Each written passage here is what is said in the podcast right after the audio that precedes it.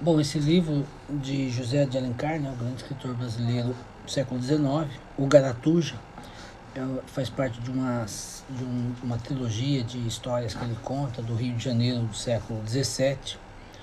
É, é um, tem o pano de fundo uma disputa entre a igreja e o que seria uma proto-nobreza do Brasil colonial. E tem muita malandragem, né? É muito bem escrito, muito bem descrito a cidade muito pequena que é a cidade do Rio de Janeiro. E ele escreve mais ou menos entre 150 e 200 anos, 200 anos depois do que teria sido narrado.